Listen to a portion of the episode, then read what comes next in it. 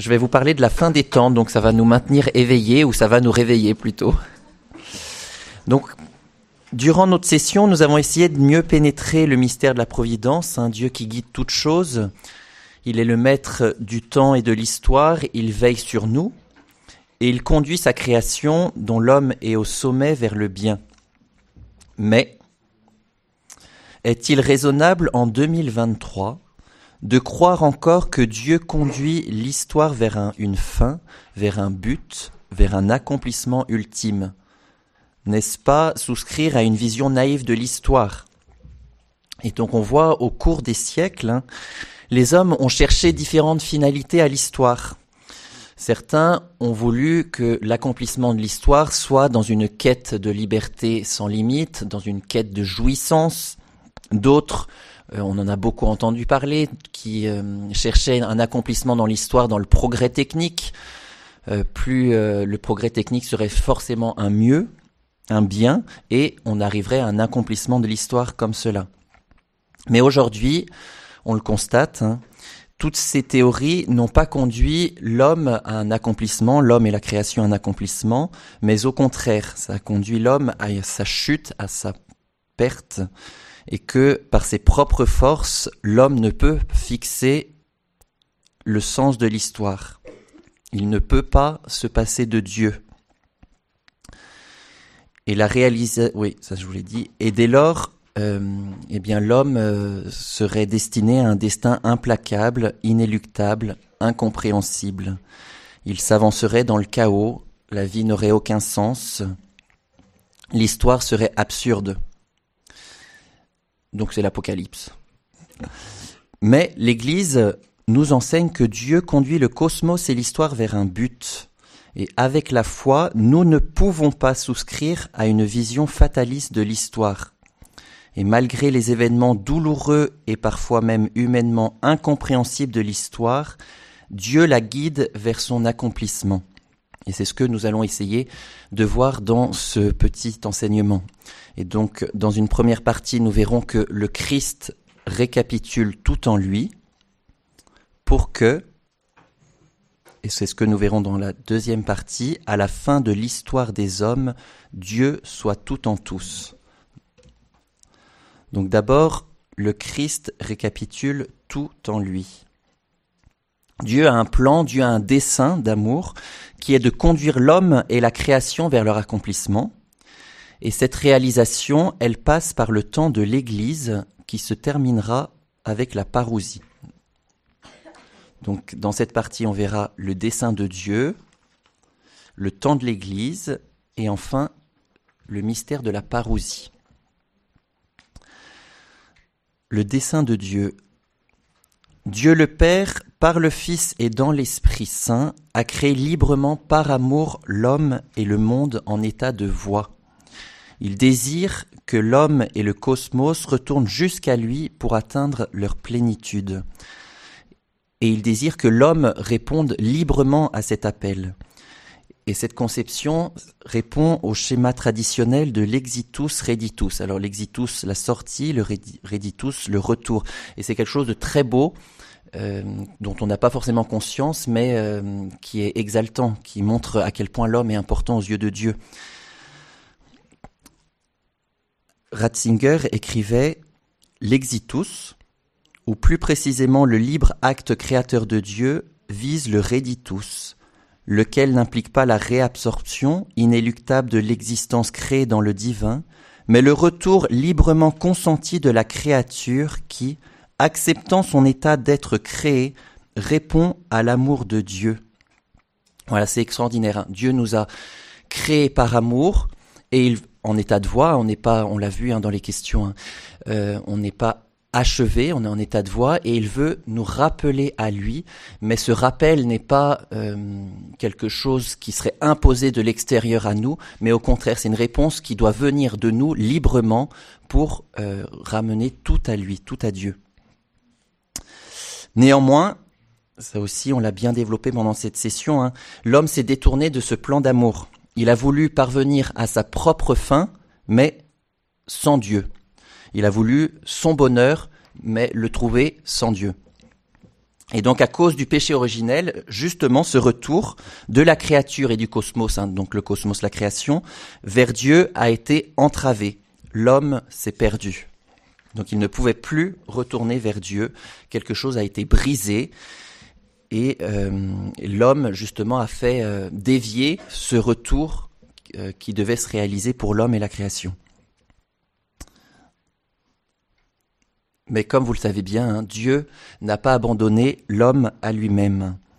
À la plénitude des temps, hein, comme nous dit Saint Paul dans l'Épître aux Galates, il s'est incarné afin que l'homme puisse de nouveau retrouver le chemin de la maison du Père. Jésus a pris la condition humaine pour expier par sa passion et sa mort rédemptrice le péché de l'homme et rétablir l'homme dans sa condition de fils de Dieu par adoption. Jésus, là on s'appuie beaucoup sur l'évangile, hein. Jésus est venu chercher la brebis égarée hein, pour la ramener sur ses épaules à son Créateur. C'est quelque chose de, très beau et que on a trop l'habitude nous euh, de, ces grands mystères, hein, de du mystère de la vie de Jésus qui euh, a tout donné pour nous pour justement rétablir ce chemin vers le ciel.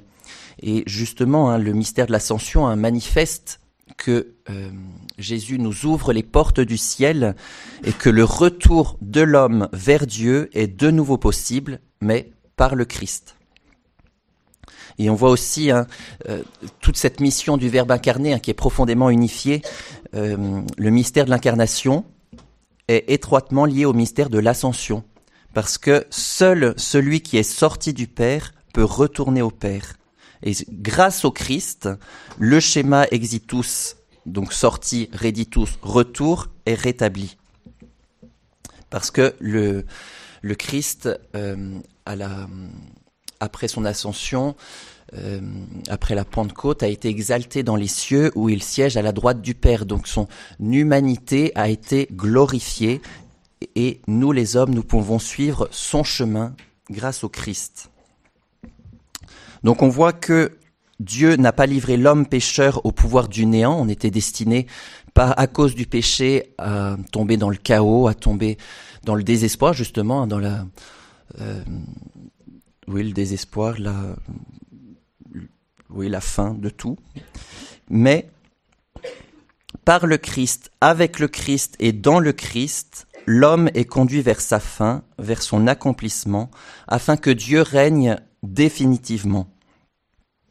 En lui, l'histoire de l'homme et même toute la création trouvent leur récapitulation, leur achèvement transcendant. Tout est centré sur le Christ. Mais Dieu, dans sa sagesse divine, n'a pas fait coïncider son exaltation dans les cieux avec son retour dans la gloire euh, sur la terre, avec euh, la fin de l'histoire des hommes. Dès lors, depuis la résurrection du Christ et la naissance de l'Église, jusqu'à son retour dans la gloire, ici-bas, nous sommes dans le temps de l'Église. Et c'est ce que nous allons voir dans une deuxième sous-partie, justement ce temps de l'Église. Alors au moment de l'ascension, euh, il disparaît à la vue des apôtres, mais il ne les laisse pas seuls. Jésus a promis de demeurer avec eux jusqu'à la fin des temps. Et ça, pour nous, c'est quand même une grande consolation euh, de savoir que Jésus est avec nous.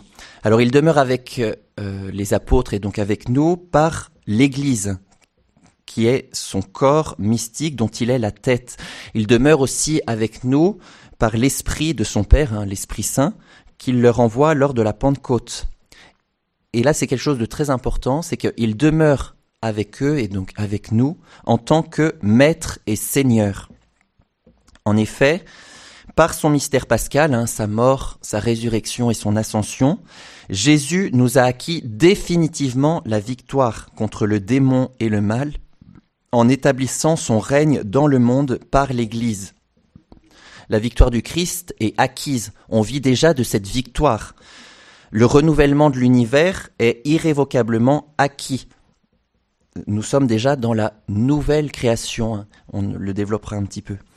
Cependant, comme euh, on le constate, ce règne n'est pas encore achevé avec puissance et grande gloire par l'avènement du roi sur la terre. Et là, ça rejoint aussi des questions qu'on a eues hier. Hein.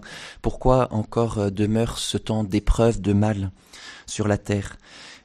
Le CEC, e hein, le catéchisme de l'Église catholique, euh, enseigne que ce règne est encore attaqué par les puissances mauvaises, même si elles ont été déjà vaincues à la base par la Pâque du Christ. Et c'est pour ça, hein, le monde connaît encore des épreuves terrifiantes. Nous en sommes des témoins privilégiés, et cela demeure un mystère. Ça aussi, on a ici un petit peu de d'approfondir un petit peu ce, mystère, hein, où on peut être tenté de nous décourager, de nous demander pourquoi Dieu permet toutes ces épreuves. Mais c'est le grand euh, mystère de la liberté, hein, qu'il Dieu respecte notre liberté jusqu'au bout. Donc là-dessus, je reviens pas. Euh, ça a été bien développé. On voit aussi que dans ce grand combat actuel, hein, l'Église n'est pas épargnée. Elle peut sembler parfois sombrer dans la tempête, mais elle ne sera pas anéantie.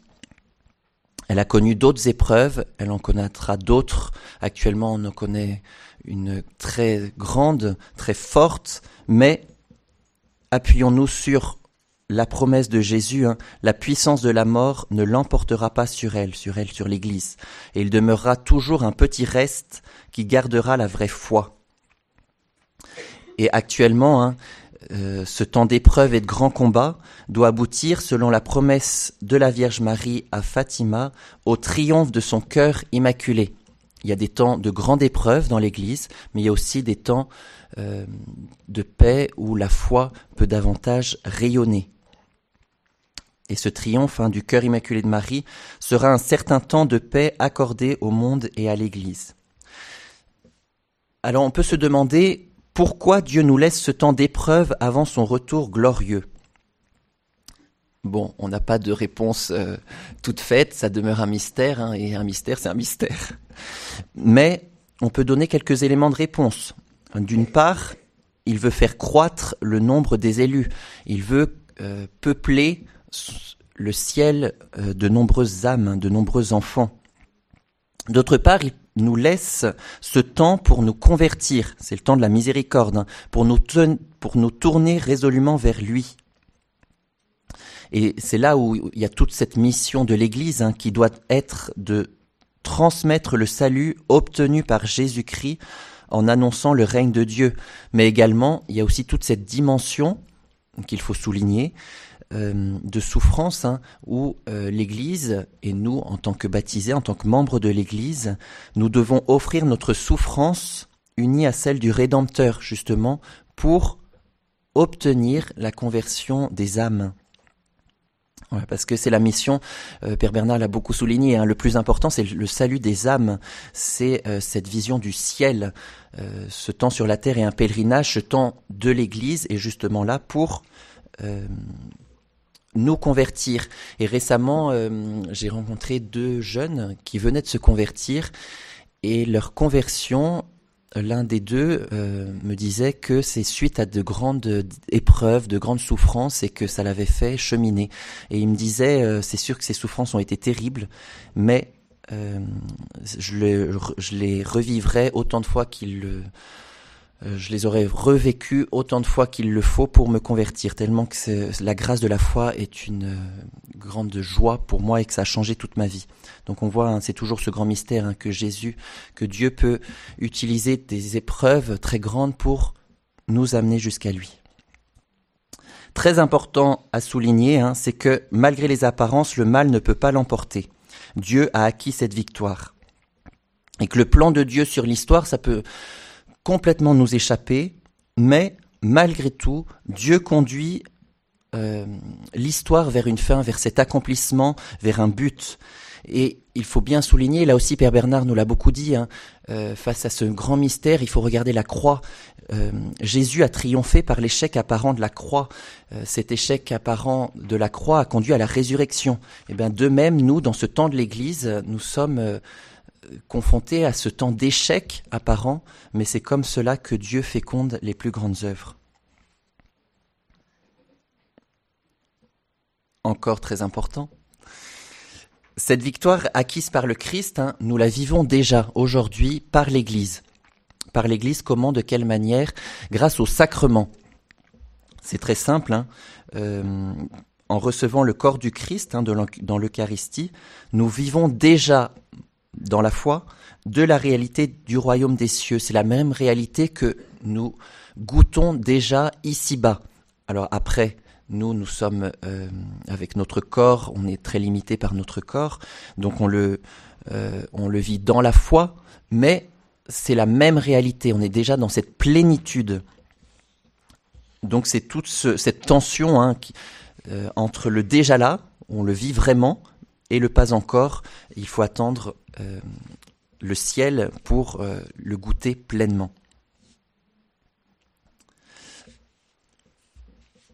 Et donc par conséquent, l'espérance chrétienne, l'espérance chrétienne n'est pas une fuite en avant, un optimisme euh, sans fondement, elle est une certitude absolue que le bien a déjà triomphé dans et par le Christ, et que nous vivrons en plénitude après notre mort de cette victoire du Christ.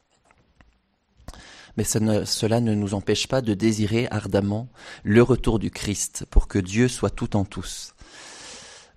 Alors, troisième sous-partie, la parousie. Alors là, c'est des choses euh, importantes parce que ça concerne la fin des temps et souvent nous ne savons pas bien euh, tout, ce, que la foi nous dit sur euh, ce point. À la fin de l'histoire des hommes, Jésus reviendra dans la gloire pour juger les vivants et les morts. Le retour du Christ est suspendu à tout moment de l'histoire, à l'annonce de l'Évangile, dans le monde entier, et à sa reconnaissance par tout Israël, dont une partie s'est endurcie dans l'incrédulité. Cette seconde venue du Fils euh, de l'homme sera accompagnée par des signes cosmiques. Il ne surviendra pas avec un triomphe historique de l'Église selon un progrès ascendant, mais par une victoire de Dieu sur le déchaînement ultime du mal. En effet, l'Église connaîtra une épreuve sans égale. Très peu de fidèles garderont la vraie foi, beaucoup se laisseront séduire par l'Antichrist. Alors l'Antichrist, euh, c'est une figure qui incarne l'imposture euh, suprême, euh, l'imposture religieuse suprême hein, de celui qui veut prendre la place de Dieu et qui impose euh, une vision humaine et qui veut couper de Dieu. Et c'est ainsi. Alors pourquoi Là aussi, c'est un grand mystère. Hein, euh, pourquoi ce, cette fin des temps doit, aboutir à un échec hein, de l'Église sur la terre. C'est on peut dire que c'est pour montrer hein, que la victoire doit venir que de Dieu, que de Dieu seul. C'est pour manifester le triomphe total du Christ. C'est lui qui remportera cette victoire définitive. Alors là, c'est vrai qu'on se base beaucoup sur euh, le livre de la, bah, sur la Bible, hein, et notamment les livres apocalyptiques. Les livres apocalyptiques euh, décrivent la fin des temps, mais ne nous donnent pas une photographie de ce que nous allons vivre. Euh, il faut, ils ont besoin d'être interprétés par l'Église, parce que sinon, on se trompe et on interprète de manière très humaine. Et donc les signes annoncés, hein, les guerres, les persécutions, l'ébranlement cosmique, ne permettent pas de pronostiquer la date de la fin. Nous ne savons pas, Dieu seul le sait, quand il reviendra dans la gloire. Euh, et puis ces signes annoncés, eh bien on les vit euh, au cours de l'histoire des hommes, euh, on les vit hein, au quotidien, malheureusement, hein, toutes ces catastrophes, toutes ces guerres, et on ne peut pas se dire que ça changera radicalement. Il peut y avoir des temps de paix, mais malheureusement, euh, la condition de l'homme pécheur fait que euh, beaucoup de, il est accompagné de beaucoup de destruction. De même, hein, la figure de l'antichrist, parce qu'on pourrait se dire là, ça y est, là demain c'est la fin du monde, euh, il y a tous les signes, tout est là, tout est clair. Bah là, pareil, la figure de l'antichrist, c'est aussi, elle ne peut pas être réduite à un seul individu. Il incarne à chaque époque ceux qui veulent accomplir dans l'histoire l'espérance messianique par leur propre force. Alors je passe parce que le temps passe. Hein. Et donc voilà, c'est euh, à la fois euh, la révélation nous, donne des éléments de réponse sur la fin des temps, mais le plus important, hein, euh, Ratzinger le, soulignait bien, c'est que il faut être prêt. Et Père Bernard le redisait hier. Hein, il faut être prêt. Il faut euh, être sur nos gardes aussi face à toutes les fausses annonces de la parousie, de, des faux prophètes et des faux miracles. Et en même temps, euh, nous tenir prêts, ça ne veut pas nous dire euh, bon bah je vais me tenir prêt, donc j'arrête tout le reste, je vais faire que prier, je vais vivre dans un bon cœur, comme ça je serai vraiment prêt et je m'occupe plus de rien. Non, ça c'est pas une attitude chrétienne. L'appel à la vigilance ne doit pas nous détourner des préoccupations de ce monde. Nous avons le devoir grave de bâtir un monde plus juste, nous devons également développer les potentialités de ce monde en les orientant toujours vers la vie éternelle. Donc la parousie, hein, donc ce retour du Christ dans la gloire, est un événement qui nous dépasse, que nous vivons déjà d'une certaine manière par la liturgie. Hein. La liturgie nous met en contact avec euh, Jésus ressuscité, avec ce retour de Jésus dans la gloire, et en même temps c'est un événement qui s'accomplira vraiment un jour et elle sera suivie par les derniers événements. Alors ça, c'est la deuxième partie, vous inquiétez pas, elle va aller plus vite. Les derniers événements. Alors souvent, on peut entendre euh, malheureusement de la part euh, même de membres de l'Église qu'on ne sait rien de la vie après la mort. Ça, je l'ai entendu euh, lors d'un enterrement, qu'on ne peut rien savoir et que c'est un grand mystère, que ça nous échappe et que la seule chose bah, qu'on peut savoir, c'est que Jésus nous aime. Eh bien, malheureusement, bah, c'est pas, c'est une idée erronée. Non, nous avons des vraies certitudes sur la vie après la mort, sur la vie éternelle. Euh, donc là, nous invoquerons la fin personnelle, le jugement universel et enfin l'avènement des cieux nouveaux et de la terre nouvelle. Donc la fin personnelle le, notre mort à chacun ne coïncidera pas forcément avec le retour du Christ dans la gloire. Donc au moment de notre mort, notre âme se sépare du corps et elle, euh, elle connaît son jugement particulier. Et en fonction euh, de sa vie, en fonction de son euh, refus ou de son acceptation de la miséricorde de Dieu, de Jésus seul sauveur des hommes, elle connaîtra différents jugements. Donc, tout d'abord, le purgatoire hein, est l'état de ceux qui meurent dans la grâce et l'amitié de Dieu, mais imparfaitement purifiés, bien qu'assurés de leur salut éternel, souffrent après leur mort une purification afin d'obtenir la sainteté nécessaire pour entrer dans la joie du ciel. Il faut aussi souligner, hein, c'est important, l'enfer. L'enfer, c'est le lieu où séjournent éternellement ceux qui refusent d'être sauvés par Jésus. C'est encore, euh, c'est toujours pareil, hein, c'est toujours le mystère de la liberté les hommes ne peuvent pas être unis à moins de choisir librement de l'aimer. Et en péchant gravement contre Dieu et en persistant dans leur péché jusqu'à la fin, ils se condamnent eux-mêmes, ils choisissent d'être définitivement séparés de Dieu. Là aussi, on peut avoir une mauvaise conception en se disant je suis jeune, euh, pour l'instant c'est pas très grave, je vis euh, un peu une vie de patachon et puis je me convertirai quand il faudra. Bah, il faut faire attention parce que le péché est un cercle vicieux et plus on, pêche, plus bah, on perd un peu la boussole et euh, plus c'est difficile de sortir de son péché. Même si c'est toujours possible avec euh, la miséricorde, hein. mais ce n'est pas le bon plan. Maintenant voyons le jugement universel. Alors, le retour du Christ en gloire sera suivi par la résurrection de la chair et du jugement dernier. Ce jugement dernier, hein, euh, Saint Matthieu nous le dit, le Christ séparera les gens les uns des autres, tout comme le berger sépare les brebis des boucs. Il placera les brebis à sa droite et les boucs à sa gauche, et ils s'en iront, ceux-ci à une peine éternelle, et les justes à la vie éternel. Alors là aussi, le jugement dernier échappe euh, à nos efforts d'imagination, hein, ça nous dépasse, et en même temps, ça ne veut pas dire qu'on ne peut rien en dire. Euh, à partir de la parole de Dieu et de la tradition, nous pouvons dire qu'il sera le dévoilement de toutes choses face au Christ. Le catéchisme nous dit, il révélera jusque dans ses ultimes conséquences ce que chacun aura fait de bien ou omis de faire durant sa vie terrestre. Et là aussi, ça peut nous faire réfléchir hein, pour notre vie ici-bas, c'est que nous nous retrouverons euh, entre guillemets à nu devant Dieu. Euh, nous ne pourrons plus jouer sur les apparences. Hein. On est on est très ici-bas à se laisser, avoir une image un peu de nous-mêmes. Eh bien, face à Jésus, le juste juge, eh bien, ça sera la vérité. Et en même temps, on n'est pas en contradiction avec les paroles de Jésus. Hein. Je ne suis pas venu pour juger le monde, mais pour le sauver.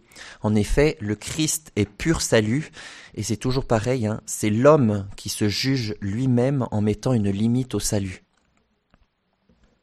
Le jugement dernier est source d'espérance pour nous chrétiens. C'est pas, oui, il y a un aspect de peur, ça c'est normal, mais fondamentalement c'est l'espérance, hein, parce que ça sera le triomphe de la justice. Nous sommes tous ici-bas, euh, nous avons tous ce désir naturel de justice ici-bas, et euh, il sera réalisé en plénitude par ce jugement dernier. Et de même, là aussi, on peut se dire euh, comment Dieu fait justice. Hein. Ici-bas, on voit, on peut avoir cette impression que c'est le mal qui triomphe. Hein. Eh bien, c'est la justice de Dieu hein, qui nous dépasse et euh, il nous révèle, Benoît XVI le dit dans euh, son encyclique euh, sur l'espérance, que sa justice, il révèle sa justice en révélant son propre visage dans la figure du souffrant qui partage la condition de l'homme abandonné de Dieu, la prenant sur lui. Jésus n'est pas loin de nous, il s'est fait l'un de nous pour expier sur la croix tout le mal, et c'est comme ça qu'il fera triompher sa justice. Et le jugement dernier, hein, c'est aussi une révélation, là aussi, c'est très intéressant pour nous, c'est que on comprendra pleinement le dessein de Dieu dans les moindres détails, comment il a conduit toutes choses vers lui, euh, comment euh, il a réalisé son dessein malgré cet échec apparent du mal. Et enfin, terminons par l'avènement des cieux nouveaux et de la terre nouvelle. Là aussi, hein, il faut être enthousiaste. C'est une réalité que nous vivons aujourd'hui avec cette belle fête de la Toussaint. Hein. Après le jugement universel, les justes régneront pour toujours avec le Christ, glorifiés en corps et en âme, et l'univers lui-même sera renouvelé. Et dans l'Apocalypse, hein, vous connaissez bien cette citation, Dieu essuiera toute larmes de leurs yeux, de mort, il n'y en aura plus, de pleurs, de cris et de peines, il n'y en aura plus, car l'ancien monde s'en est allé. Et donc les élus, hein, rachetés dans le sang de l'agneau, vivront en Dieu dans la communion des personnes divines, source intarissable de bonheur, de paix et de joie. Et de là découlera euh, cette unité entre nous aussi. Hein. Donc cette communion, c'est difficile de parler du ciel parce que ça nous dépasse, mais c'est un bonheur euh, extraordinaire et il faut méditer sur le ciel et spécialement aujourd'hui. J'arrive à la conclusion. Essayons maintenant de répondre à notre question initiale. Est-il naïf de croire que Dieu conduit l'histoire vers un accomplissement? Non, Dieu guide toute chose vers lui, mais il ne le fait pas selon nos vues humaines. Il transcende le temps et l'histoire. Il ne se place pas au même niveau que nous. Et son plan peut sembler obscur à nos pauvres esprits humains, et c'est normal, hein. mais il agit selon son dessein bienveillant afin que tout soit récapitulé en lui. Le mal demeure un mystère qui peut nous faire douter de l'existence d'un Dieu bon et tout-puissant. Néanmoins, ne nous laissons pas troubler. Dieu n'est pas indifférent à nos épreuves, il a expié le mal par la croix, et sa victoire, qui sera manifestée de manière éclatante à la fin des temps, passe par l'échec apparent de la croix. Et en ce temps de l'Église, hein, ce temps que nous vivons actuellement, nous devons marcher hein, sur ces traces, sur les traces de Jésus crucifié. Et en cette solennité de la Toussaint, tournons nos regards vers les saints. La victoire du Christ dans ses élus est le signe éclatant de son triomphe. Par la foi, nous participons déjà ici-bas à ce bonheur éternel. Et malgré les épreuves de ce temps présent, ne nous laissons pas voler notre espérance.